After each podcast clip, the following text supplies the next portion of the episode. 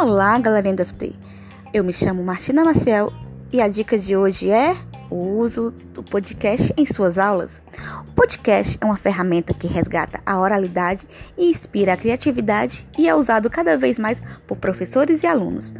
O fato de estar ganhando mais ouvintes todos os dias e alcançando também as escolas tem a ver com seu potencial para o desenvolvimento das habilidades cognitivas, além de acrescentar muito ao fazer pedagógico.